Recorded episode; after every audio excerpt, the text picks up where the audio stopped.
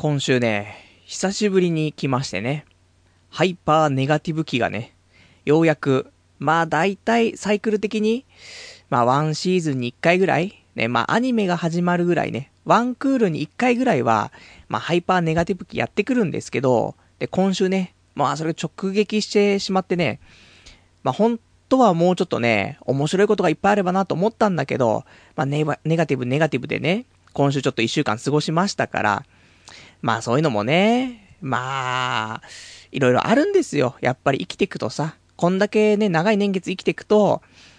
まあネガティブになるね、要素ってのはいっぱいあってさ、俺がね、よくね、ツイッターとかでもつぶやきますよ。この不安な心をね。もう書いてることといったら、もうどんな仕事であろうとできる気がしないとかね。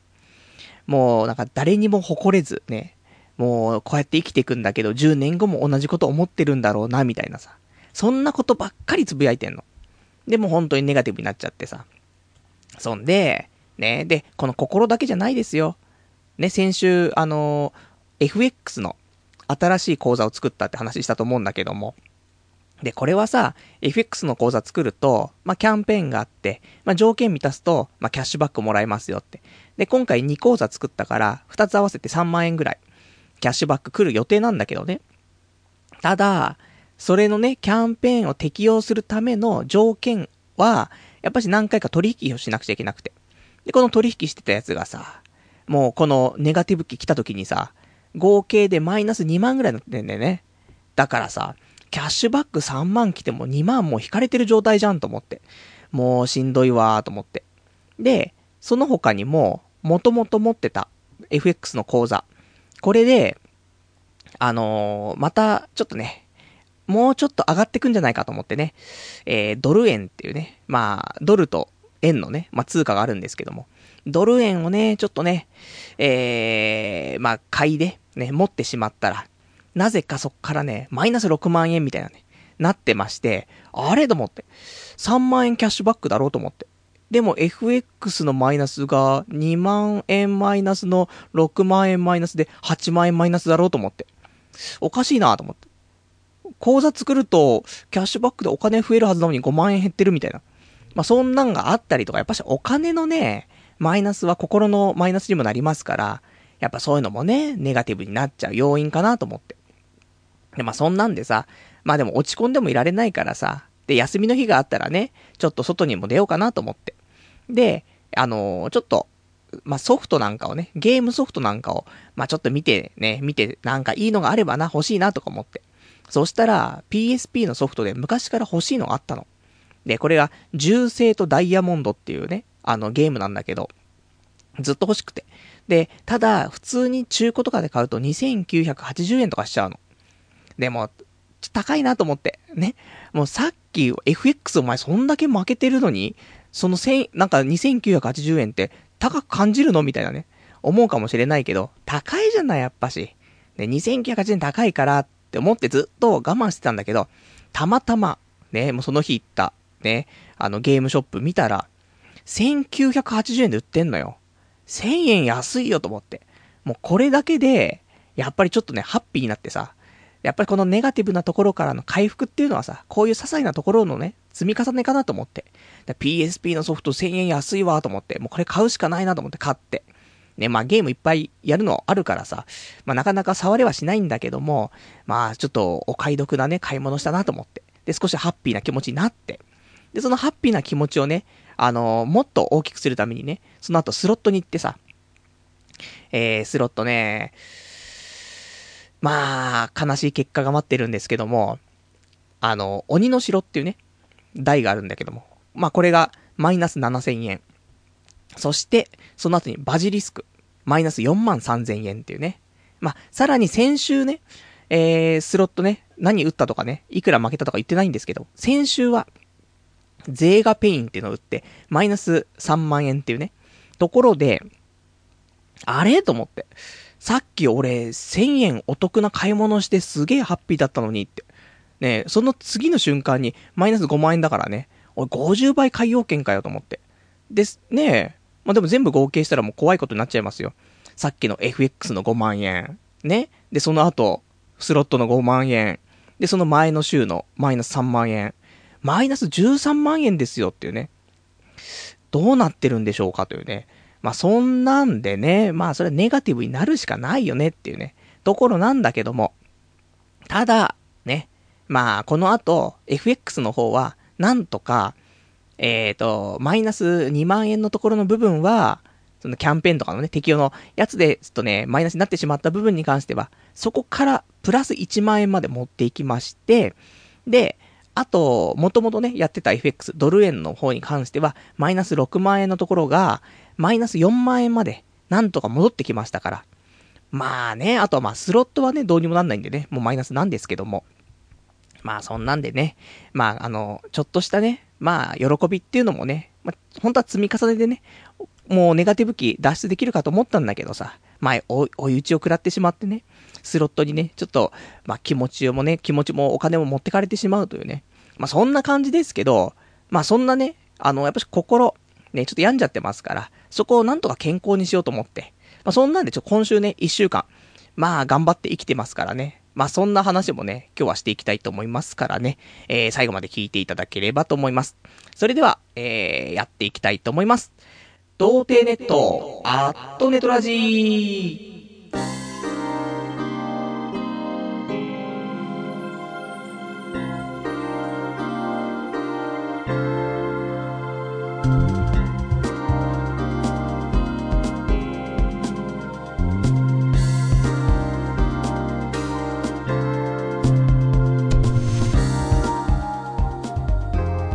改めまして、童貞ネットアットネットラジパーソナリティのパルです。こんばんは。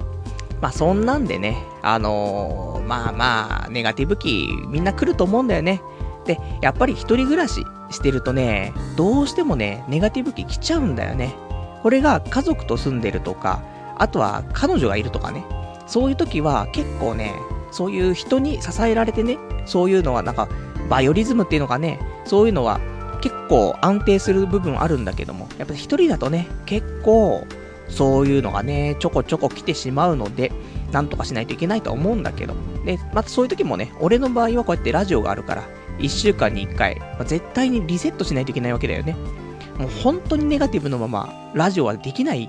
と思うのよね。だから多少なりともテンション上げてくるしさ。なんでね、まあまあ、このラジオのおかげでね、なんとか、まあ、どん底まで行かないでね、住んでるかなとは思うんだけど。で、まあ、そんな中でも、やっぱりね、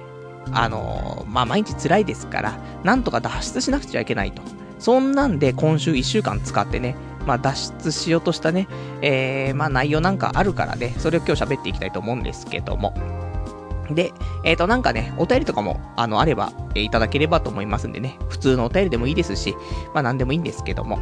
で、お便りの方は、掲示板かメールでお待ちしております。掲示板の方は、童貞ネットとググっていただきまして、ホームページございますので、こちらの掲示板、ラジオ用スレその5というね、ところにいただきますか、あとはメール。メールアドレスは、ラジオアットマーク、童貞 .net、えー、radio.doutei.net、こちらまでお待ちしてます。リアルタイムであれば掲示板で、で、事前にいただけるんであればメールでお待ちしております。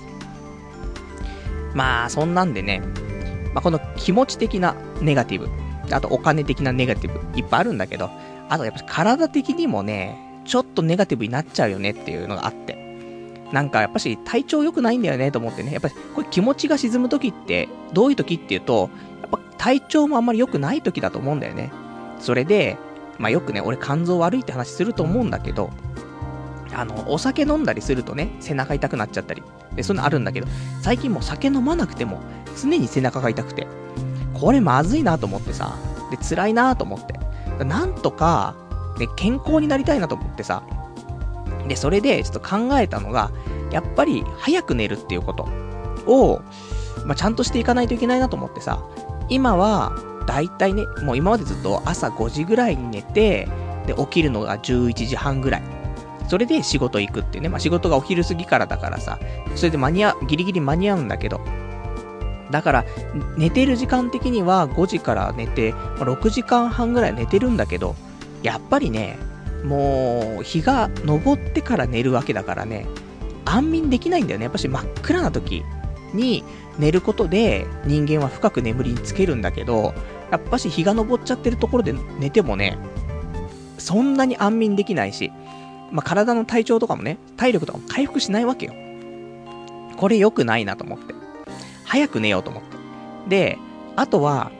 あのー、先週ぐらいかな。ちょっと大きな遅刻をしてしまってね、仕事で。いつもまあ、1時前には、その職場に着いてなくちゃいけないんだけど、目覚めて時計を見たら1時だったのね。あれ？と思って。もうなんか見たことないね。もういつも昼間じゃ見たことないような数字が並んでるわけよ。その目覚まし時計に。あれ？と思って。で、考えてみると、もうね、もう始まってるじゃん、仕事、みたいな。そんで、もうすぐ電話して、すいません、寝坊しましたと。まあ、俺もね、もういろんな言い訳を今まで使ってきましたけども、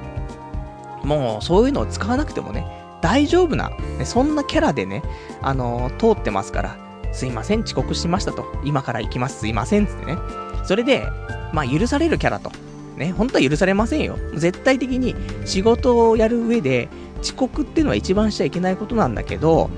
まあ、それもね、なんとか、まあ、派遣社員で、ね、ぬるい職場ですから、まあ、許されはしないんですけども、まあまあと、ね、あのー、気をつけてきてねと。そんなんで終わるんですけども、だからそんなね、久しぶりのそんな寝坊しちゃったから、やっぱり、寝坊はしちゃいけないと。ね、寝坊しないように毎日どうにかしないといけないっていうのと、あと体調もね、良くしたいっていうことで、やっぱし、早寝。ね、これに限るなと思って。それでちょっと考えたのが、あの家を出る10時間前に寝ようっていうね、そういうのを考えて。だってさ、大体ね、じゃあこの間までその、5時に寝て11時半に起きてるんであれば6時間半でしょしたらさ、10時間前に寝ればさ、言っても、ねちょっとプラスして8時間ぐらい寝たとするじゃない。それでも、家を出る2時間前には起きるわけじゃない。そしたら、その2時間でね、ゆとりを持ってさ、例えば、ね、朝ね、そうやって夜早く寝ちゃうんであればね、夜いつもしていたことができないけど、朝やればいいわけだから、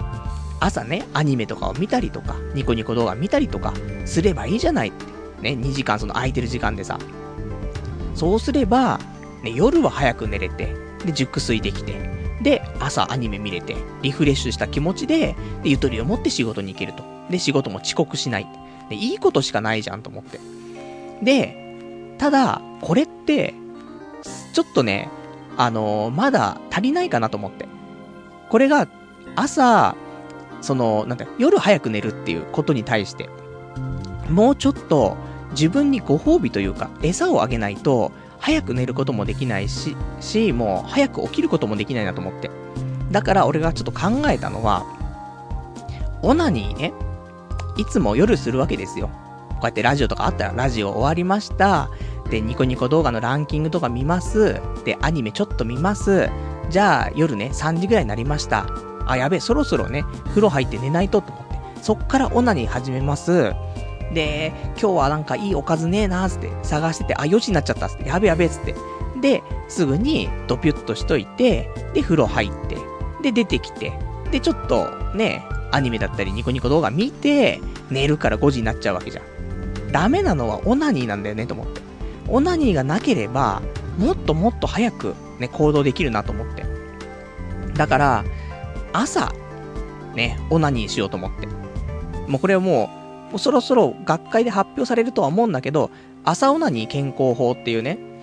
まあこれはね、そろそろ出てきてもいいと思う。健康法だと思うんだけど。これもう、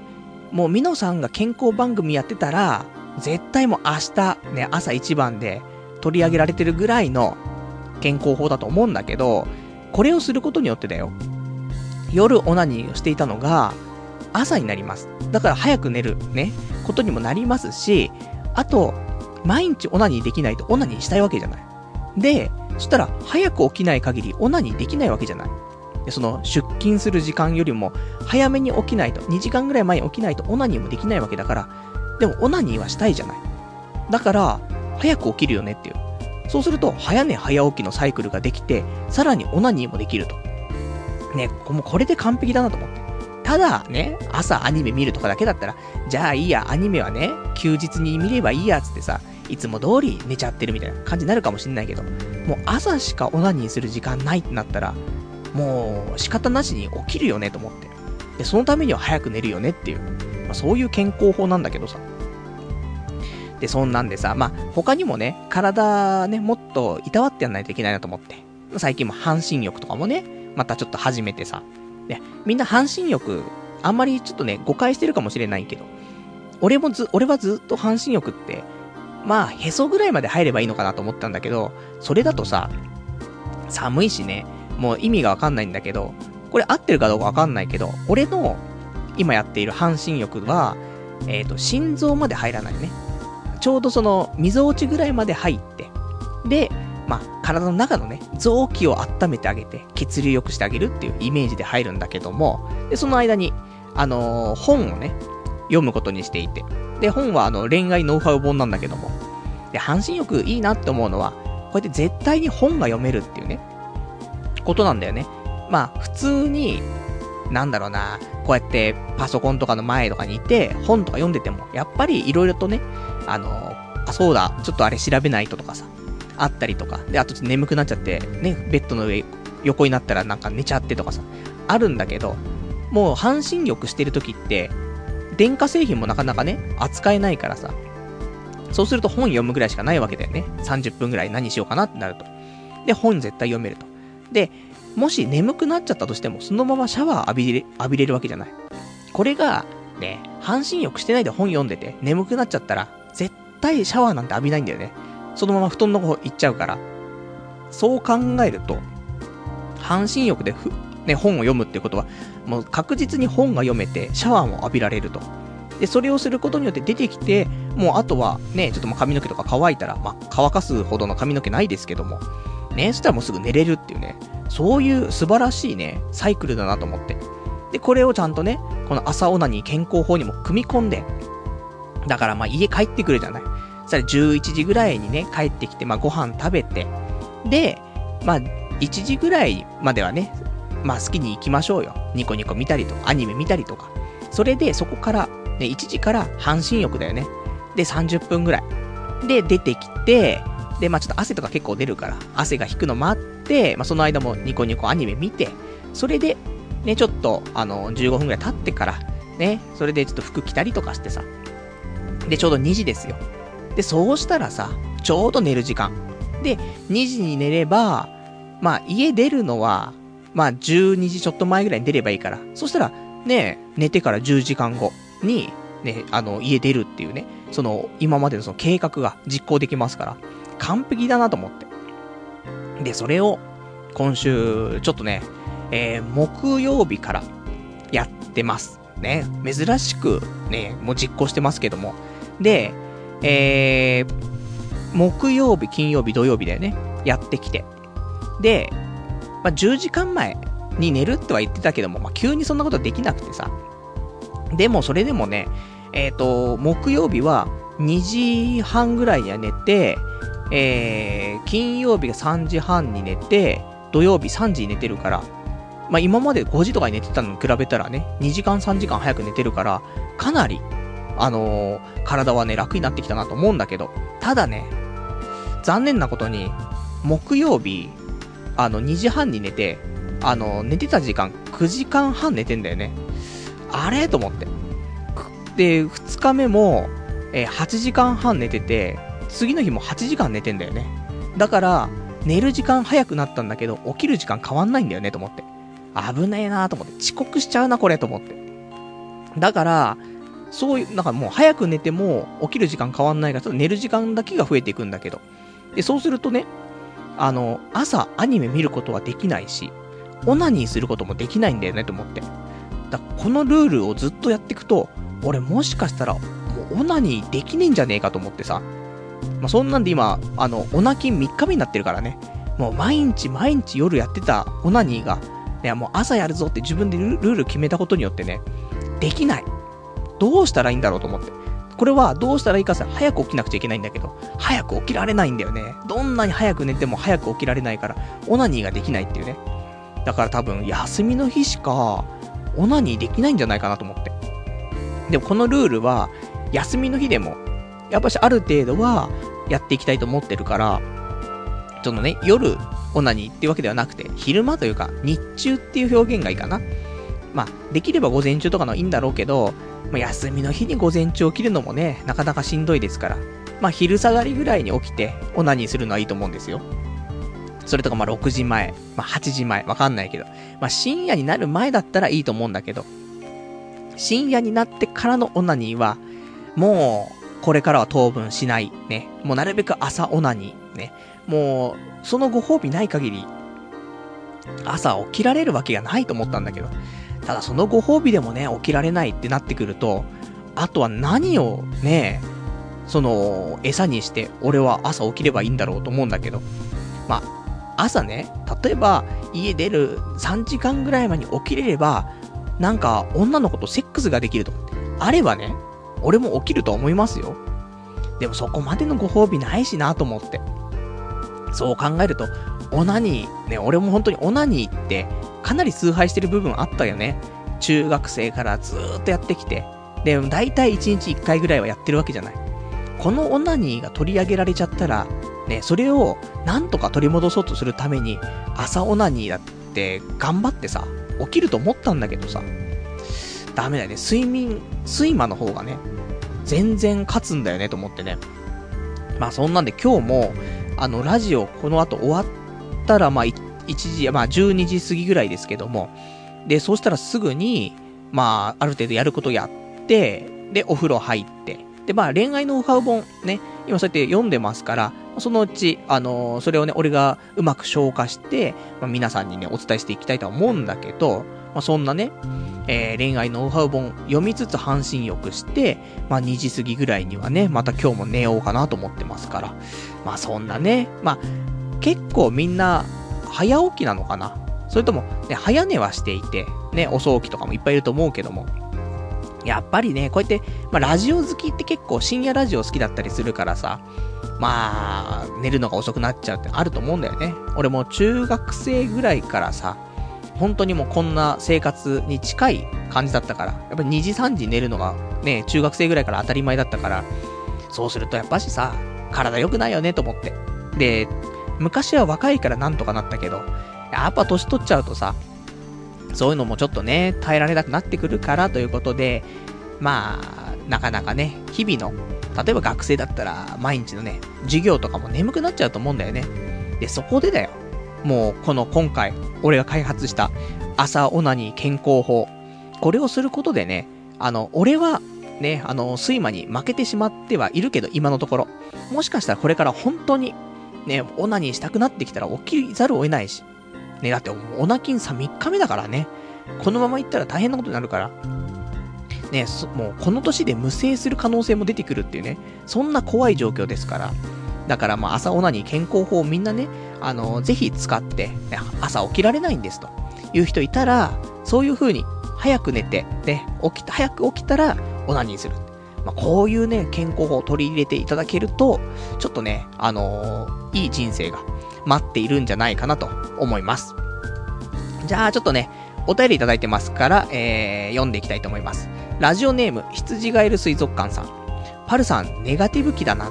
思うに、パルさんは人生を足し算で考えている気がする。現状に対して、これを始めればとか、あれが手に入ればとか、もっと引き算で考えてみるといいよ。現状から何をやらないか、えー、何を捨てるかが大事なんじゃないかなってね、お便りいただきました。ありがとうございます。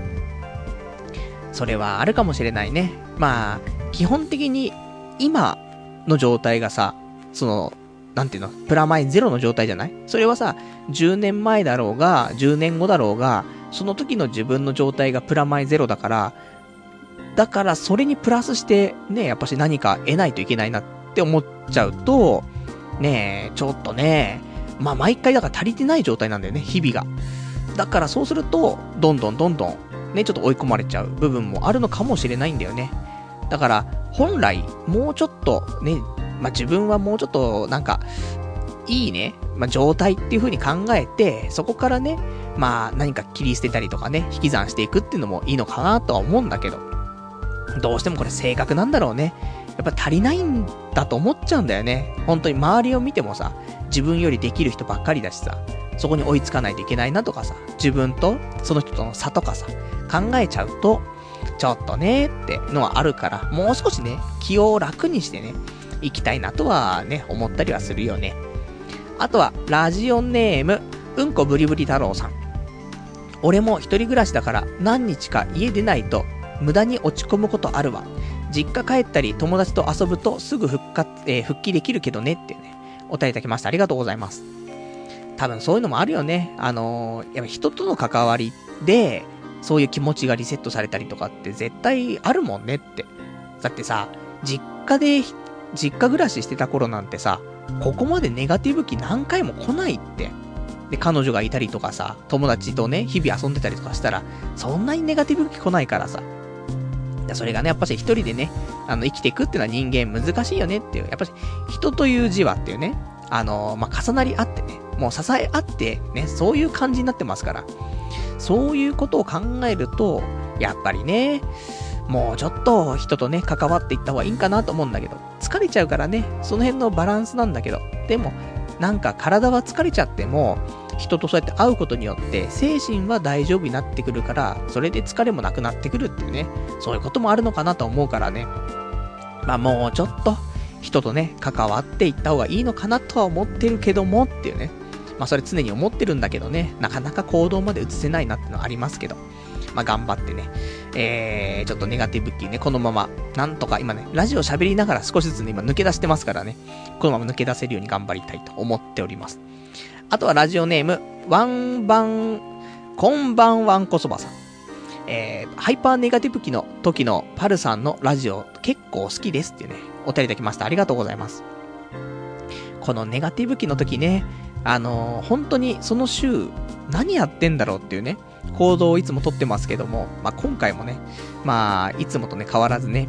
もう朝オナニー健康法なんかをね、まあ、発見してね、実践したりとかしますけど、結局これ何なのって話なんだけど、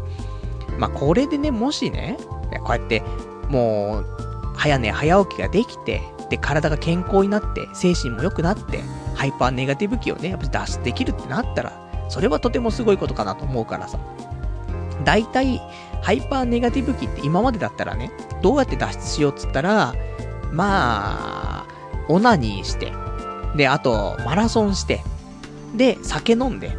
で、寝れば、大体次の日には復活してるってあったんだけど、もう、酒が飲めなくなってきてるからさ、あんまりね、まあ、友達と飲む時ぐらいは飲もうかなと思うけど、あえて一人で飲むほど体はもう頑丈じゃないですからね。そうするとこの三種の神器のね、一つがね、失われてますから、これじゃ突破できませんから。そしたらやっぱりね、今回の、ね、朝オナニー健康法でなんとかね、脱出するっていうね。だからみんなも多分、来ると思うんだよ。ちょこちょこハイパーネガティブ期。その時ぜひね、朝オナニー健康法、試してもらえると、ちょっとね、もしかしたらね、はるさん、ありがとうございましたと。ね、朝オナニー健康法で、ね、なんと彼女ができましたとかね、なんか、トトビッグが当たりましたとか、そういうの、可能性はないくないじゃない？あると思うからさ。まあそんなんでね、もしそういう成功例があったらね、ぜひ教えていただければ、あの、なんか怪しい週刊誌の裏とかにね、俺も広告ね、その、まあ体験談っていうの載せてね、なんとかお金をね、なんとかチャリンチャリンもらいたいなと思ってますから。まあそんなんですよね。あとは、えっ、ー、とね、あとはね、今日ね、他喋りたかったこととしてね、えー、他にもあるんだけども、あと何かな、あのー、そうだな。ちょっと他のお便りもね、他にいっぱいちょっと結構いたいただいちゃってるのでね、読んでいきたいと思うんだけども、えっ、と、ラジオネーム、羊がいる水族館さん。ニコニコの月額課金チャンネルが一般ユーザーでも作れるようになるらしい。童貞ネットチャンネルを作れば稼げるんじゃないかというね、お便りいただきました。ありがとうございます。あのね、えー、俺もね、このニュースね、見てて。で、これはいいなと思ったんだけど、あの、ニコニコでね、えっ、ー、と、ニコニコ動画のところで、ニコニコチャンネルっていう、まあ、公式チャンネルみたいなのあるんだけども、で、これがね、やっぱり視聴するのに、お金がね、かかったりすんの。だから見るのに、月額100円とか200円とかね、かかったりとかするんだけども、で、これを個人のユーザー、ね、ユーザーチャンネルとして、まあ、解説できますよと。で、それをすれば、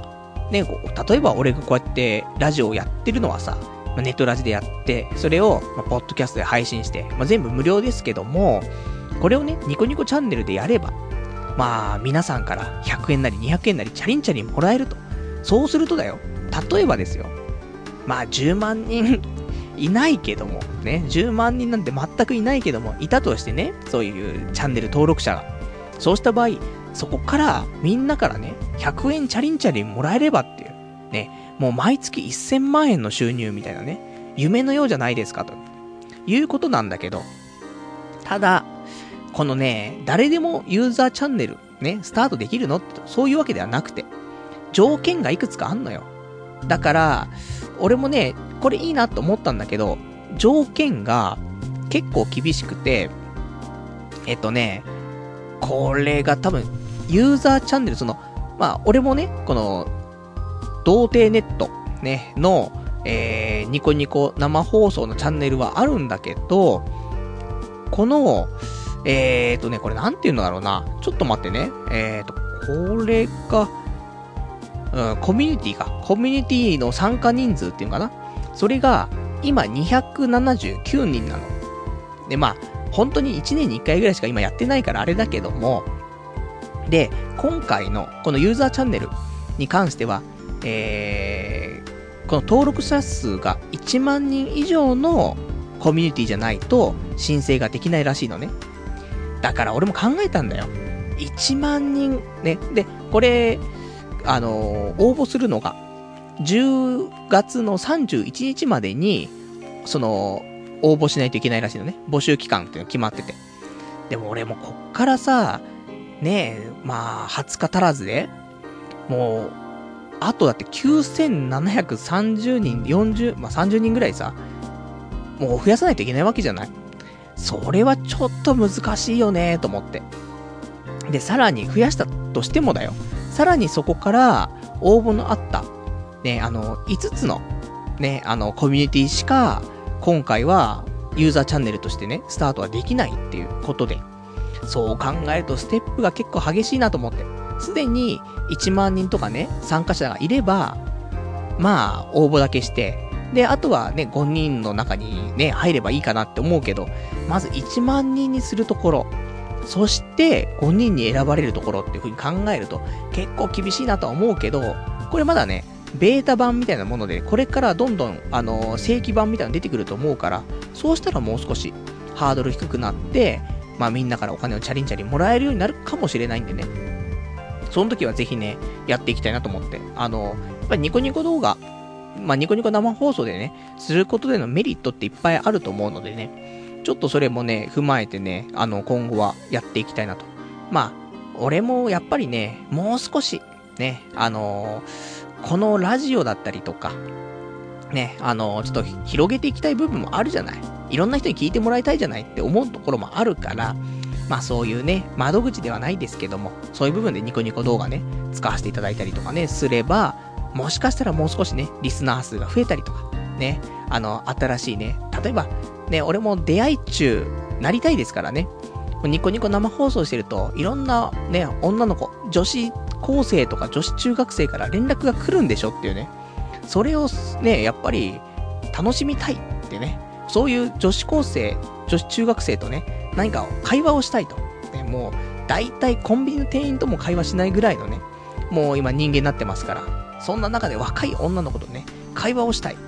そういうのもありますからね。ただ、やっぱしもう、子供ですからね、女子中学生、高校生は。俺のターゲットとするところはね、23歳から29歳のね、女性に限りますからね。まあその辺は難しいところなんですけども。まあそんなんでね、ちょっとね、ニコニコのね、まあこちら、ユーザーチャンネル。まあ、今回はやらないけどもね、そのうち、えー、チャンスがあればね、やっていきたいと思っておりますね。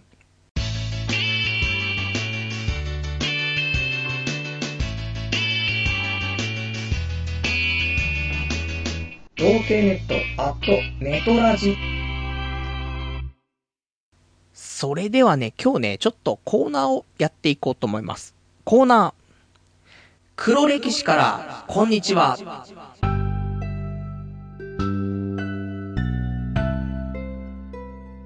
こちらのコーナーやっていきたいと思います。あのね、昔々っていうか、まあ、始まった、まあ、ばかりの頃ね、ラジオがね、えー、その最初の1年2年、黒歴史からこんにちはっていうね、コーナーがあって、まあ、これは、俺がね、過去に、まあ、2000、2000年からですか、ずっと日記を書いてたんですけども、で、この日記をね、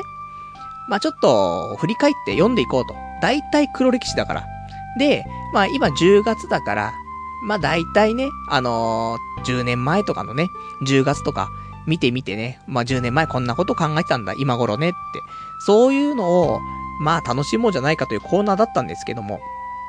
で、なんで黒歴史からこんにちはをやろうかなと思ったっていうのは、まあ、ここね、最近ずっとやってなかったのは、まあ、大体ね、えー、過去の黒歴史からこんにちはのコーナーで、日記はね、大体みんなに紹介しちゃったから、もう紹介するものもなくなったからやめてしまった部分はあるんだけども、ただね、あのー今回見た、これをね、やろうと思った経緯は、あのー俺ちょうど10年前の10月だか11月に、セックスをしてるんだよね。初めてのセックスが10年前なんでちょうど。そんな記念だからさ、俺も10年前、どんなこと考えてたのかなと。で、セックスした頃、何を考えて生きてたのかなと思って。で、それを、まあ、あの、ちょっと日記見てたら、まあ、じゃあ、たまにはね、黒歴史からこんにちはやってみるのもいいかなと思ってね。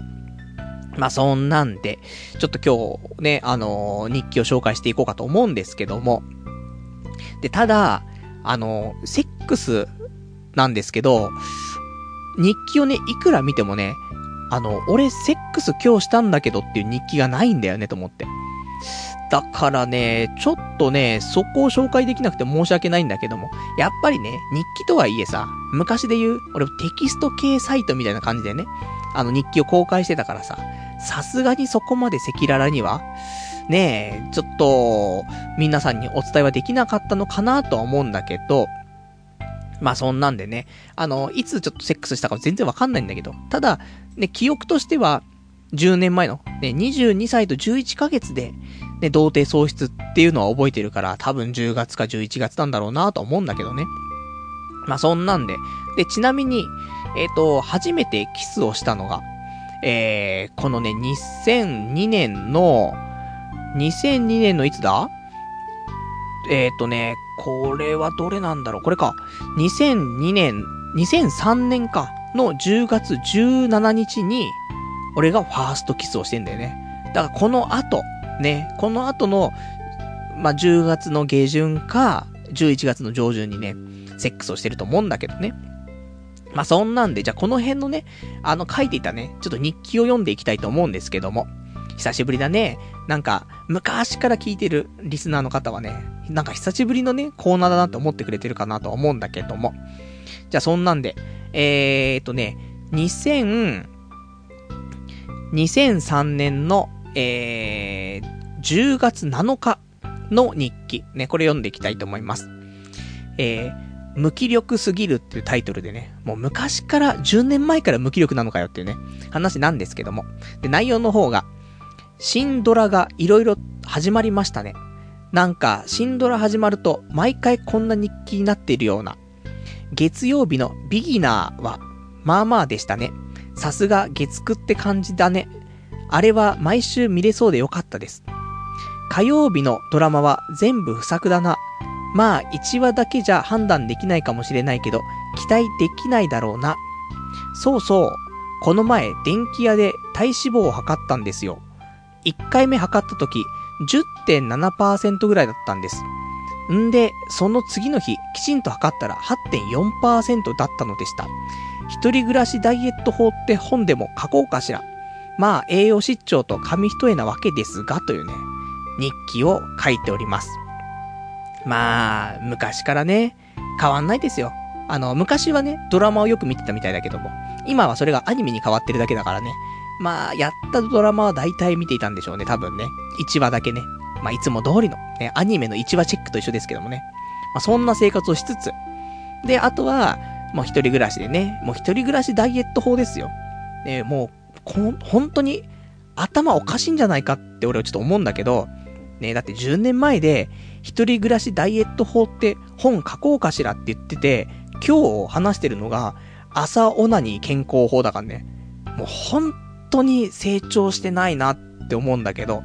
まあそんなんでね、まああの頃、俺もね、極貧生活でしたから、月15万ぐらいしかね、まあバイトしかしてないで一人暮らし始めて、で、もう本当に一食、一食はもう3玉100円のうどんを1玉、その、そのままね、酢うどんで食べるっていうね、そんな生活をしてたから、そりゃ体脂肪も8.4%なっちゃうよっていうね、話なんだけど、ガリガリだったからね、本当に。まあ、それが今じゃこんなに超えてね、20%超えみたいになってますけどね。まあ、それだからね、まあ、背中痛くなっちゃうんですけども。まあ、そんなね、まあ、10年前ですよ。10年前、こんなもんですね。まあ、そんなもんでしょうね。これが20 3歳ね、なろうとしているね、男性のね、もう真実の姿ですけども。あとは、えーとね、こちらの方が、えー、あと同じね、えー、月、2003年10月20日、ね、えー、こちらの日記、えー、タイトルが、当社費。内容はね、バイト先に20歳の男がいるんですが、パルさんって初めてエッチしたのいつっすかって聞かれました。秘密だ。プライベートは語らない。などと言ったら、童貞なんじゃないですかとか言われちった。辛いよ。言えないよ。昔は言えたのにな。てか、童貞うんぬんもきつかったんだが、それよりもだな。脇臭がひどいんですが。前回の脇が疑惑に続き、本日も結構来てたので、えー、来てたの、来て、来てたのでしたが、なぜか右側だけ。右側の脇が、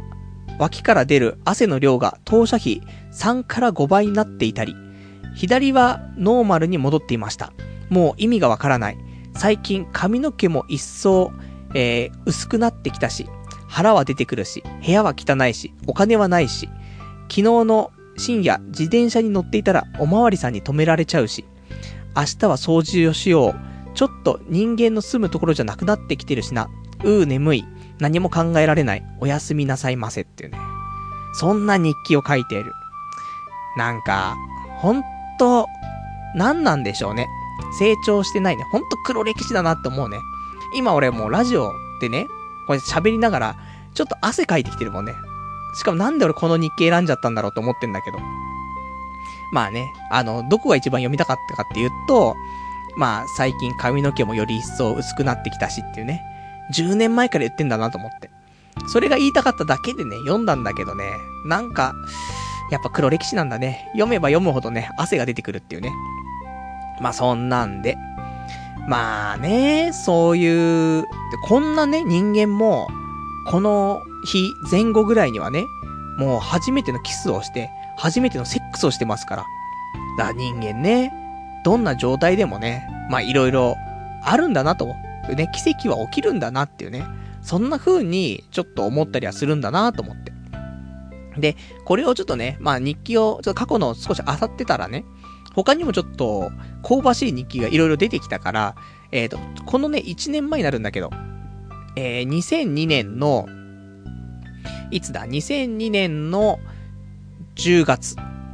またね、同じ、まあ、今、は、読んだ、ま、日記の1ヶ月、1年ぐらい前なんだけども、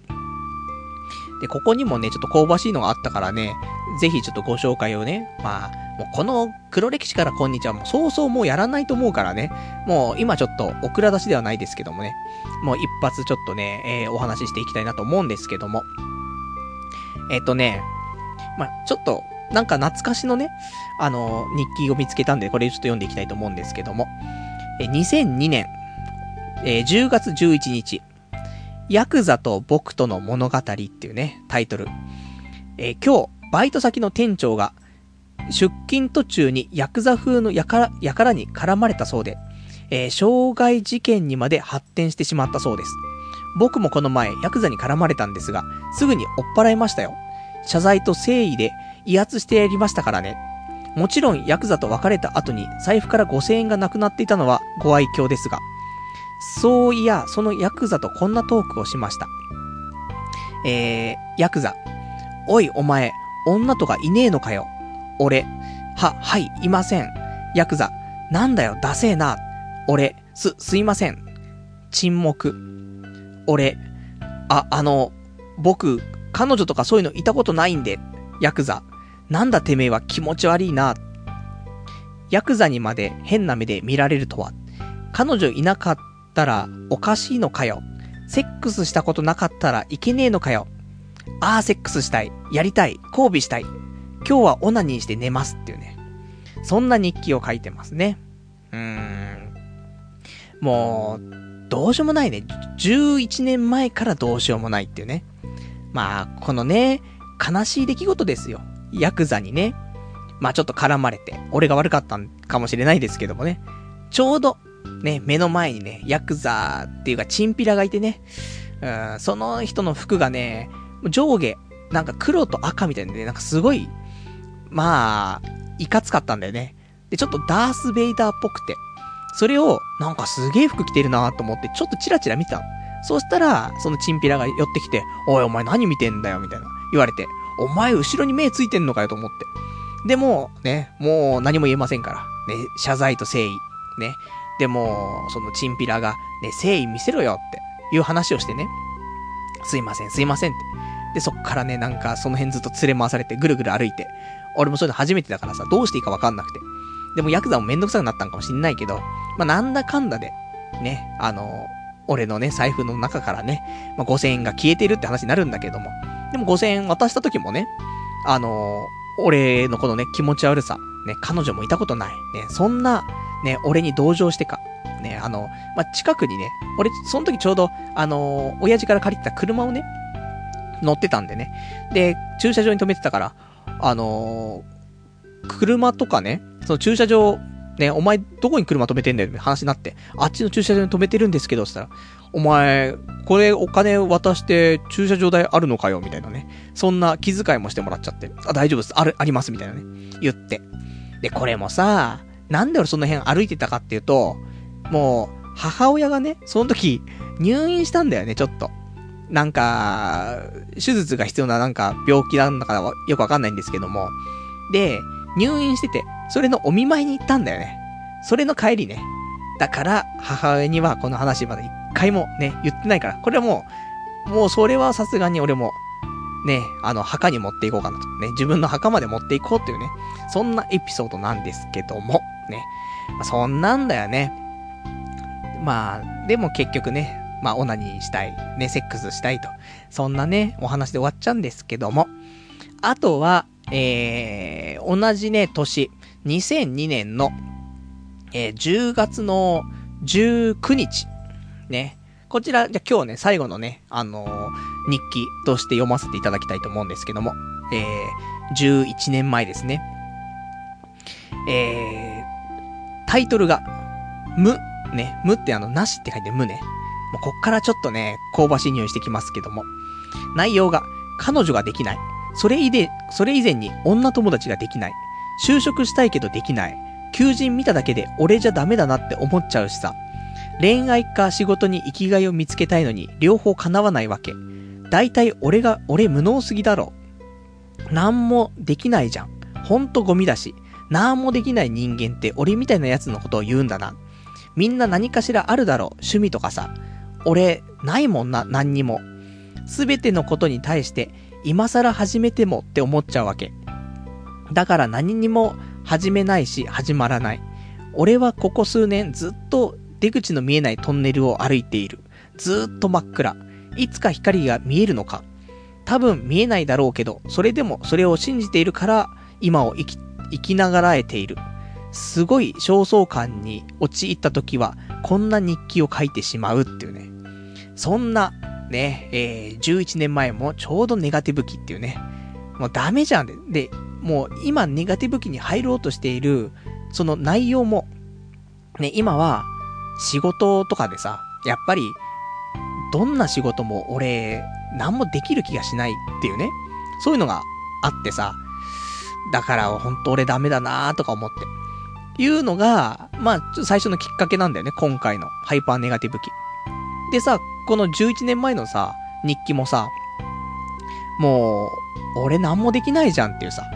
求人見ただけで俺じゃダメだなって思っちゃうっていうね。そんなんでさ、変わんねえなと思って。でも、ね、11年前の俺がいたらね、お前は11年経って、なんとか生きてるぞと。ね、そういうのはね、言ってあげたいと思うけど、ただ、未だに同じことで迷ってるぞっていうね。そんなんだからさ、もうこういう、もう本当に性格なんだろうね。ずーっとこういう風に考えちゃうんだろうね。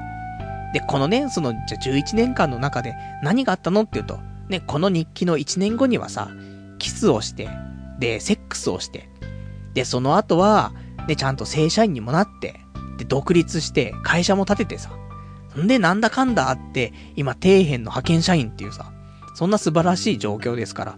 で、あの、そろそろね、あの、やっぱり、そんな、やっぱ底辺の、ね、派遣社員ってだけじゃないですよ。ちゃんと、学会にもね、朝オナに健康法を発表したりとかさ、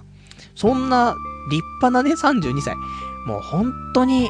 どうにかしなくちゃいけないねって思ってるんだけども。よかったやっぱし、そんな10年以上前からね、危機感持ってて。これ危機感持ってなかったら今以上にひどかったわけだからさ。そう考えるとね、まあ良かったんじゃないかなとは思うんだけど、だから結局、まあみんないろいろ悩んでるとは思うんだよね。何年も前からずっと思ってることもあると思うけど、結果、10年経っても、あんま変わんないよね、心っていうのは。で、結局、なんだかんだで、まあ、生きてこられるっていう部分あるから、正直そんなに悩んでもしょうがないのかなとは思うんだけどね。ただ、悩まなかったらどうなってたかってわかんないから、まあ、俺は悩むことが好きだからね、あのー、まあ、いいかなと思うんだけどさ。まあ、そんなんで、だから、まあ、あまり、ね、俺が言うことじゃないけど、みんないろいろ悩みあると思うけど、そんなに気にしててもね、結局10年経って普通に生活はしてるし、で、同じことで困ってるし、それでも10年間生きてきて、で、10年前よりは悪くはなってないしっていうね、そんなんだと思うから、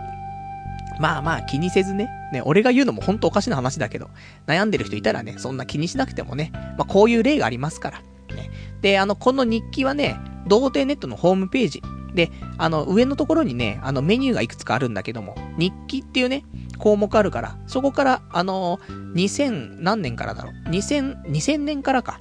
日記が書いてありますから、えっ、ー、と、よかったらね、あの、見ていただくと、まあ、面白いところもあったりとか、ね、多分今、こうやってラジオ聞いてて、ちょっと鳥肌立っちゃうようなね、そんな、やっぱ香ばしい、ね、あのー、まあ、黒歴史をね、ご紹介って形になっちゃいますからね。まあ、そういうのでも耐えられるって人いたらね、ぜひぜひ、あのー、暇つぶしにね、読んでみてはいかがかなと思います。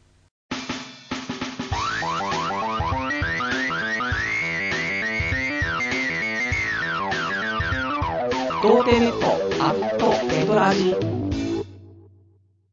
それではね、お時間もほどほど来ましたから、お別れのコーナーをしていきたいと思います。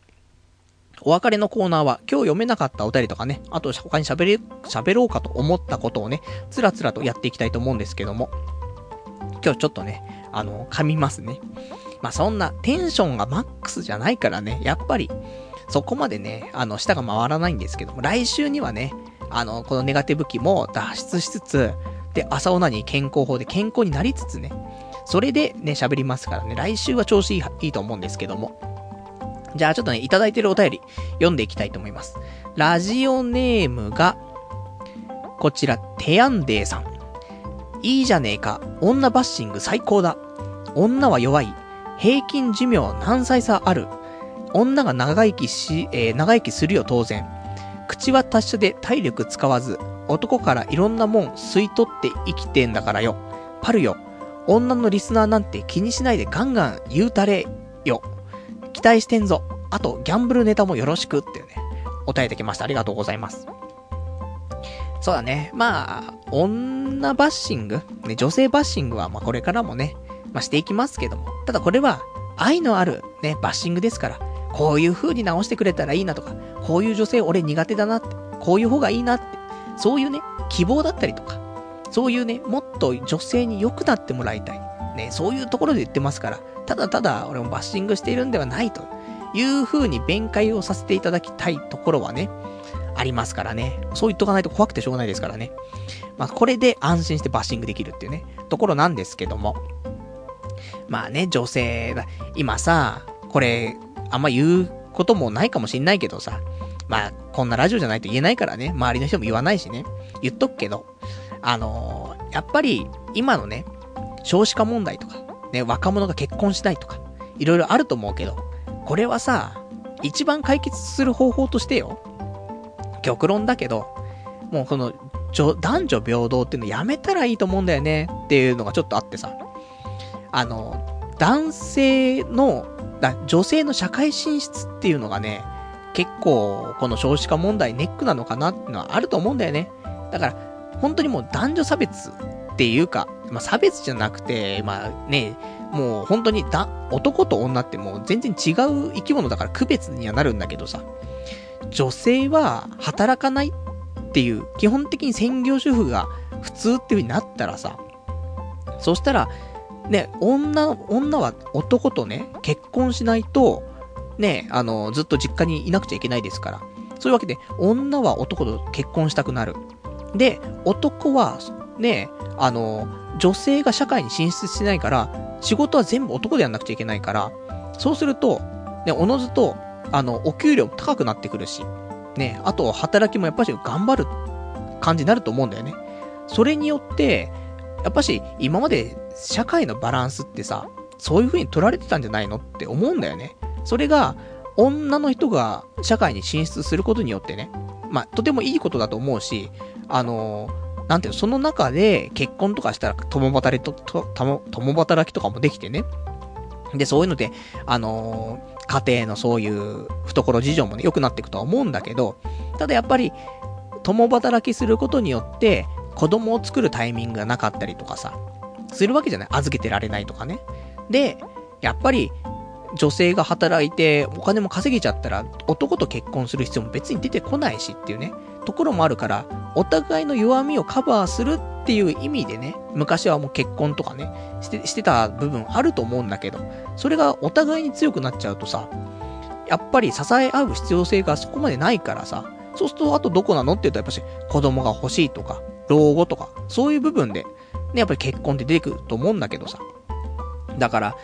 本当はね、もっと本当に生きるために結婚しなくちゃいけなかったような部分もあったんだけど、それがなくなっちゃったからっていうのもね、まあ今の少子化問題とか、ね、結婚率の低下とかっていうのはあるのかなと思うから。でもかといって、今から女性をね、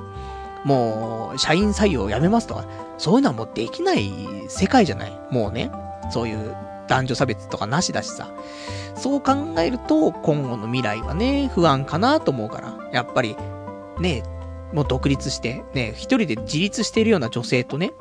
で、その人が魅力的って思える男性にならないと、もうそういうスタートライン立てないのかなと思うと、結構ね、もうなんか厳しいね、感じだなって、ちょっと思ったりはするかなって、ちょっと最近思ったりするんだよね。じゃあ、あとね、お便りいただいてるんでね、読んでいきたいと思います。ラジオネーム、かすかさん。今期のアニメですが、キルラキル、面白かったです。グレン・ラガンのスタッフが作っているので、えー、必見ですよと。えー、冒頭3分だけで一気に引き込まれる出来でしたというね、お答えいただきました。ありがとうございます。今期のアニメすごい豊作なんだよね。まあ、アニメトークあんまり好きじゃない人ばっかりだと思うんですけど、このラジオ聴いてる人は、なぜか。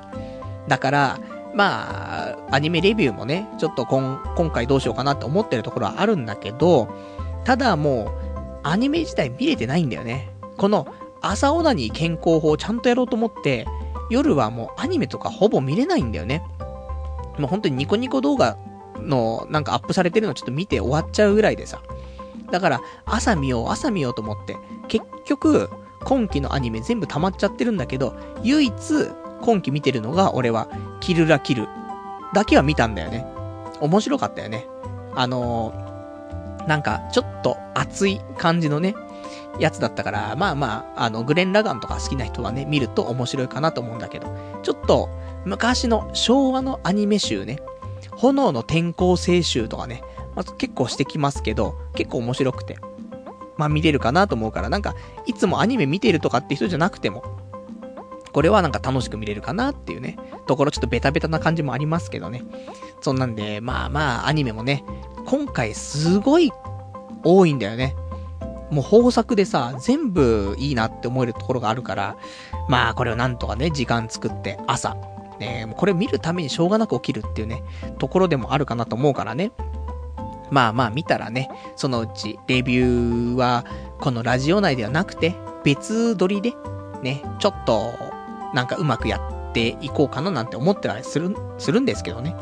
まあその辺はまたそのうちね、公開したいと思いますから、その時はね、お知らせさせていただきたいと思います。あとは、えー、ラジオネーム、ラジオネームさくらさん。えー、最近、あ、お久しぶりです。最近はまた忙しくなってきました。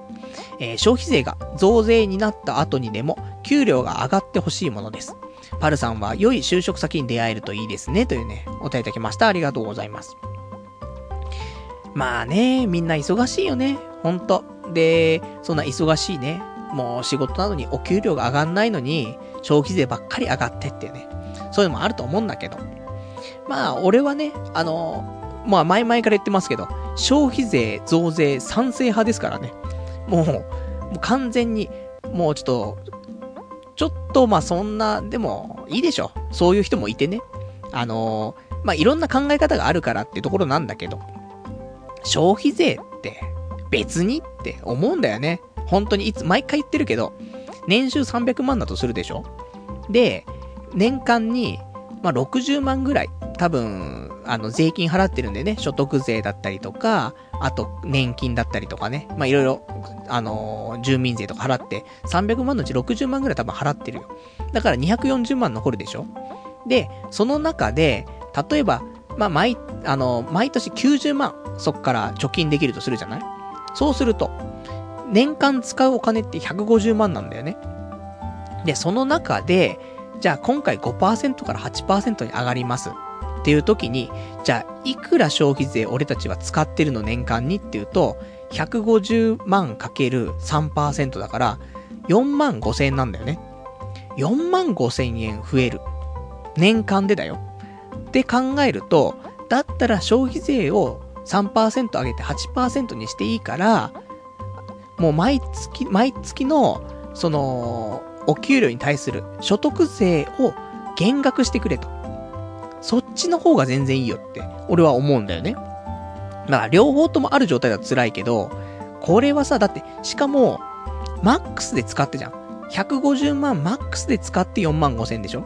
でも、そんな使わないよ、お金。多分。で、あと使う時も消費税が高いからっていうので、物をちょっと選んだりとかして、結局はそこまで消費自体は変わらないと思うんだよね。まあ、もちろん、売ってる小売店の方は、結構努力しなくちゃいけなくなっちゃうから大変なんだけど、消費者側としては、出る金額変わんなくて同じものを買えると思うんだよね。ただ、今まで一番近かったスーパーに行って買ってたのが、ちょっとね、あの、気持ち5分遠くにあるスーパーに行って買うとかね、そういうレベルで、別に節約はして同じものをね、あのー、今まで通り使ったりとか買ったりすることはできると思うんだよね。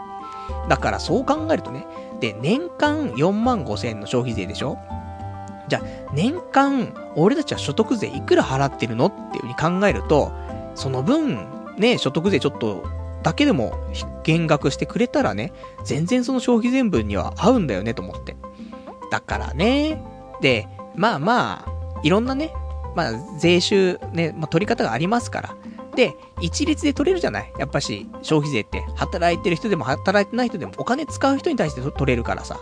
だから、使いたいやつは払えばいいと。で、俺たちはあんまり金使わないんだから。だから別に消費税上げたところでいいけど、ただ、所得税は下げてくれると。で、働いてなんかお金持ってかれてるのってちょっと嫌だなってあるじゃない。金使ってるんだったらね、一緒に払うのはいいけどさ、なんで金稼いでまたお金払ってんのって話になるからさ、そこはね、ちょっとね、下げてもらいたいなっていうのが、まあ、持論だからね、いろんな考えの方がいらっしゃいますから、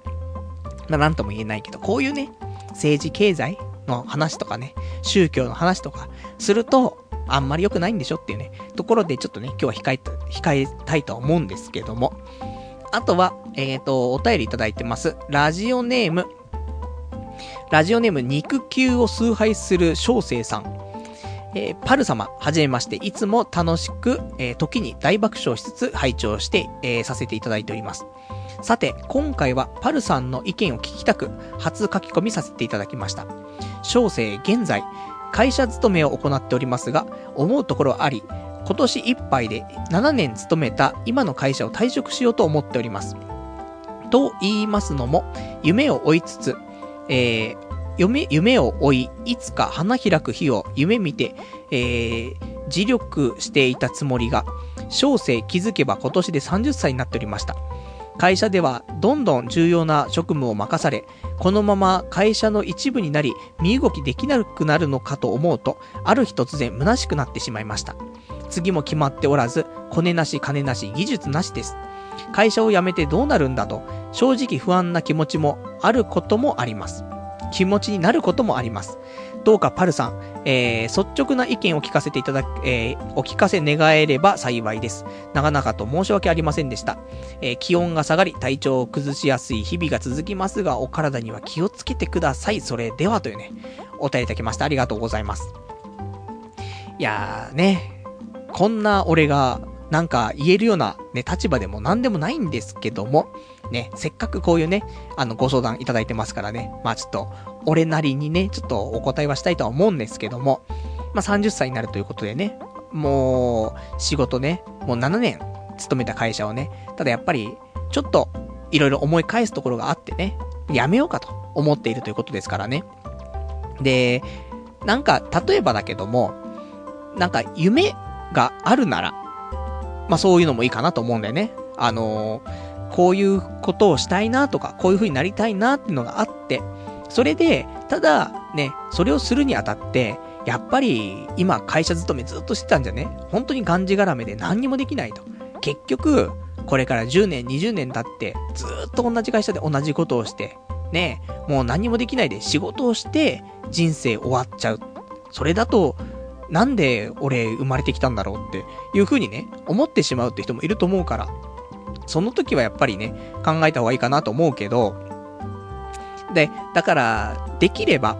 辞める前に何がしたいかっていうのだけは考えて辞めた方がいいと思うんだよね。もちろん、何年ずっと勤めててさ、で結構その重要な職務を任されたりとかしてればさ、なんか、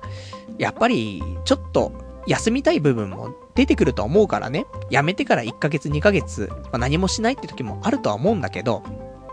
ただやっぱり、その、終わ、休みがね、1ヶ月2ヶ月や、休んだ後に何をするのか、何をしたいのかっていうのだけあれば、俺は仕事辞めちゃってもいいなって思うけど、ただ、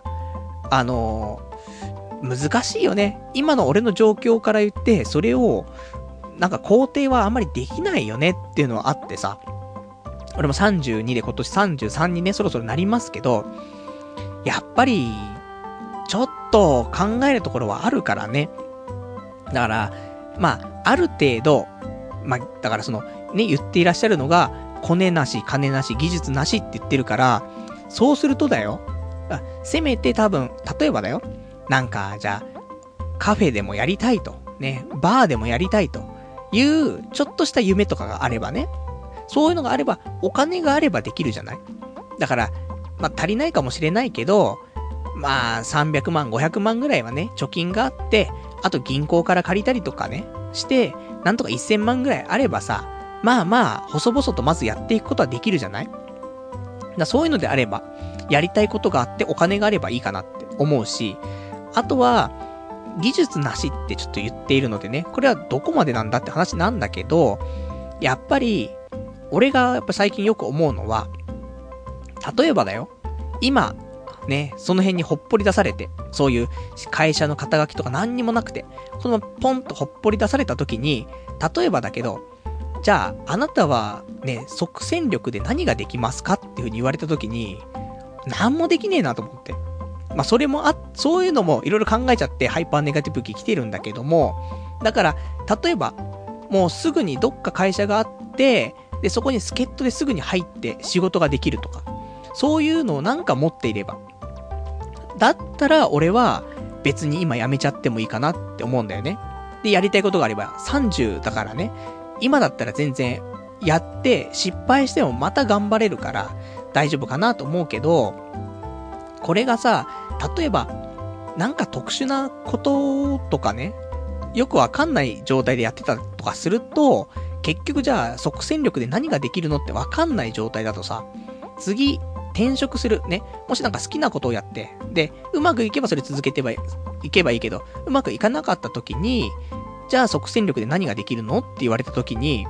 何もできないです。になっちゃうのは、ちょっと怖いなってのがあるから。だから、何かできるようにしておいた方が、俺はいいなと思うから。まあ、やっぱり7年も仕事をしていてさ、で、重要なね、職務も任されているってことなので、まあ、こういう風にね、言ってはいるけども、ね、コネなし、金なし、技術なしとは言ってるけども、やっぱし、ちゃんとしてるとは思うので、だからそういうのも少し、あの、一応見つめ直して、お金がなければちょっと貯めましょうと。で、夢、ね、夢だったりやりたいことがなければ、まだね、仕事をしながらちょっと考えましょうと。で、技術なしってことはないと思うけど、即戦力で何が自分はできるのかっていうのを一応見つめ直しておきましょうと。で、それが大丈夫であれば、俺は仕事を辞めちゃってね。で、ちょっと例えば少しゆっくりして、それで何か始めるとか、そういうのはいいんじゃないかなって思うから、まあその辺だよね。まあ当然のことしか言ってないよねっていう話かもしれないけど、やっぱり少し、まあ今ね、思うところとしては、そんな感じかなと思うから、まあ、こんなね、あのー、回答でも良ければ、ね、あのー、ご相談ね、またいただければと思いますから、ね、えっ、ー、と、お便りね、またお待ちしております。あとは、ラジオネーム、プリン師匠さん。パルさんこんばんは。昨日、男友達二人でバーに行ってきたのですが、他の客と喧嘩になる寸前まで行ってしまいました。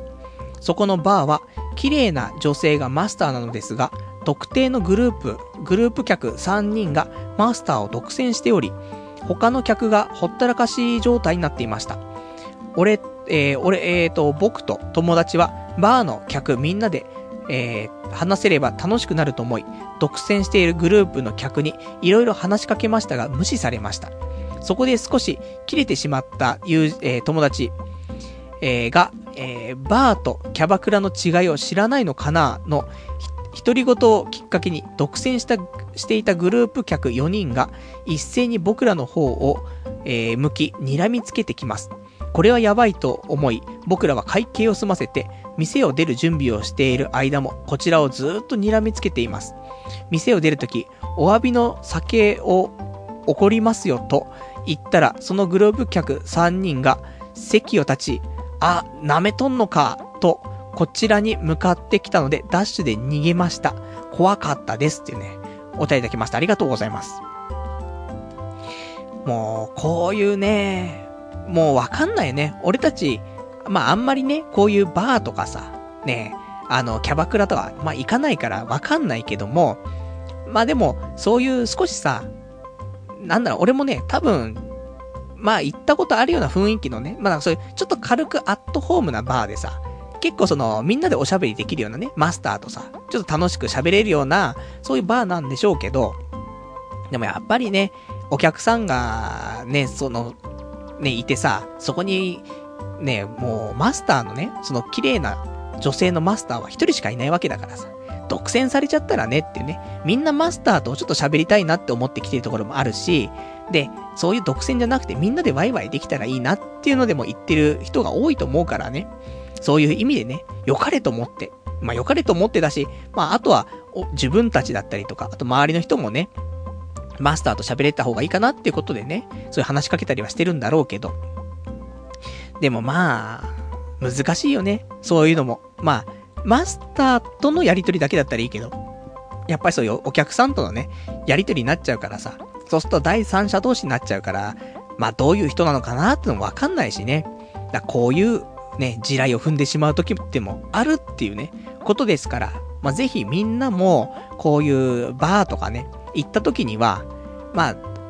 どうなのかなって、ちょっとジャブを入れてね、あ、このね、客とかだったら少し話したりとかできるかなっていうのはわかるとは思うんだけど、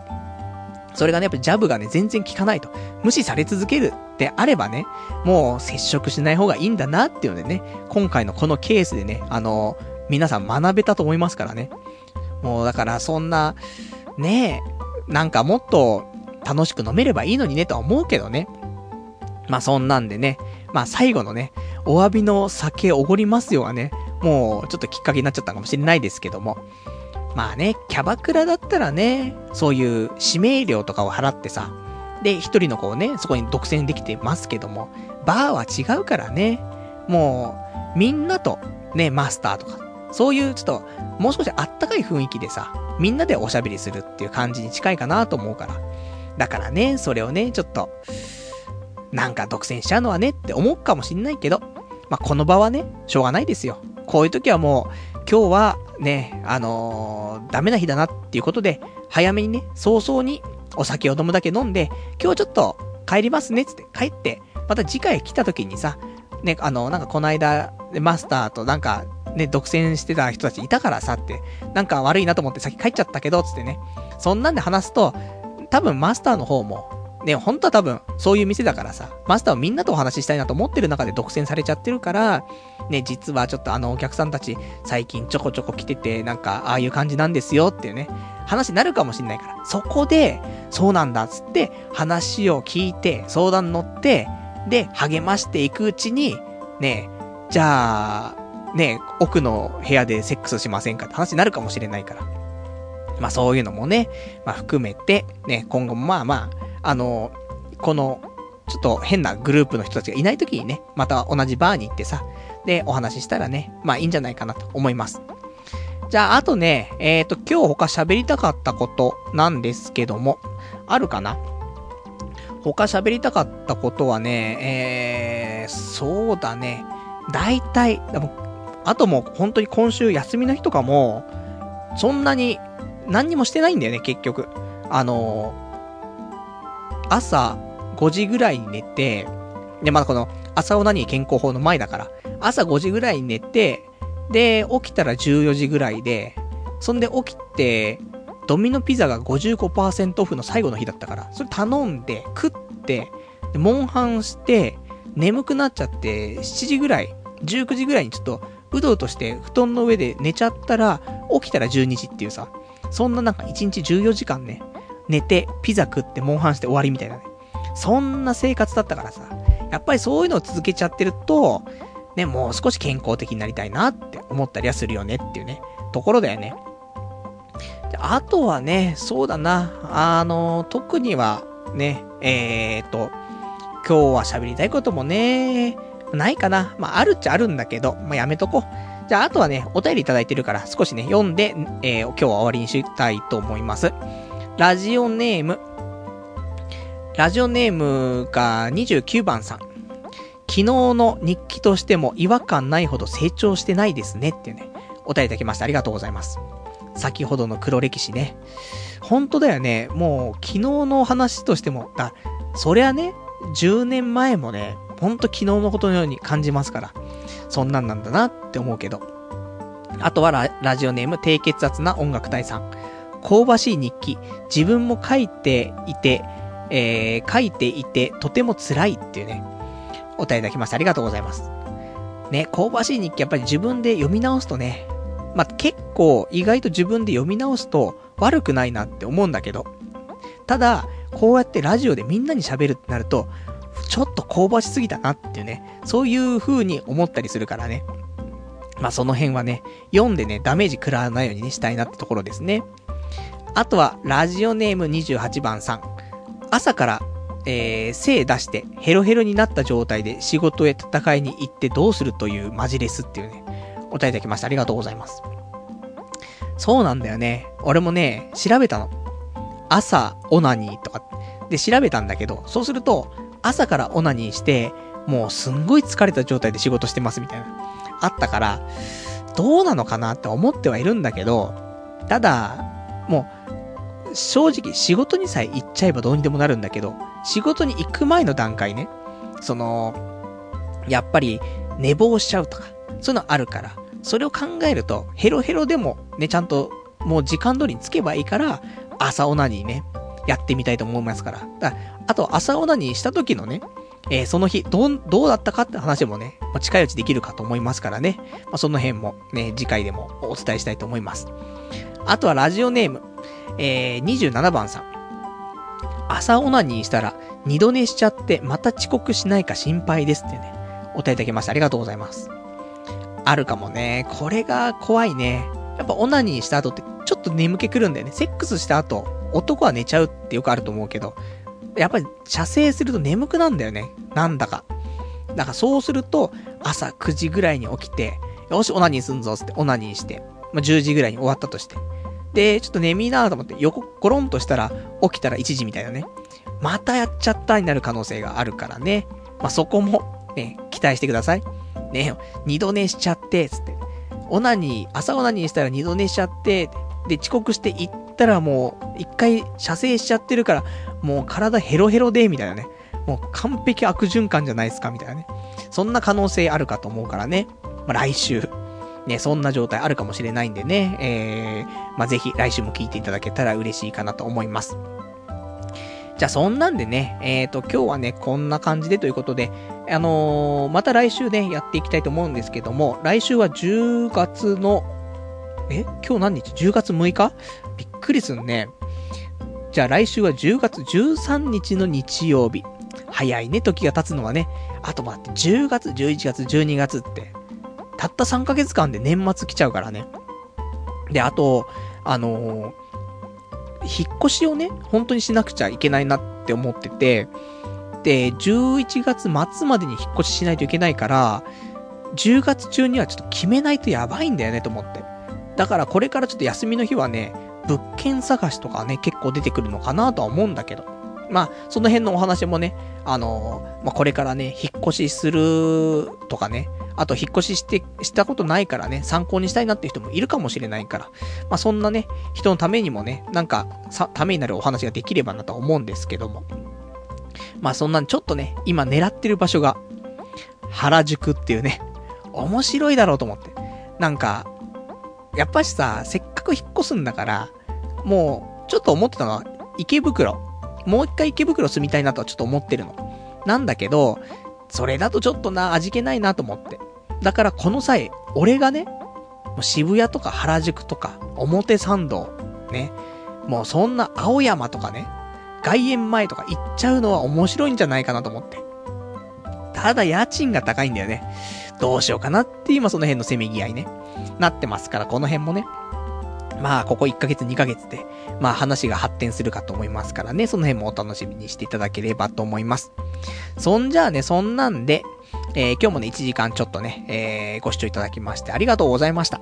それでは、また来週お会いいたしましょう。さよなら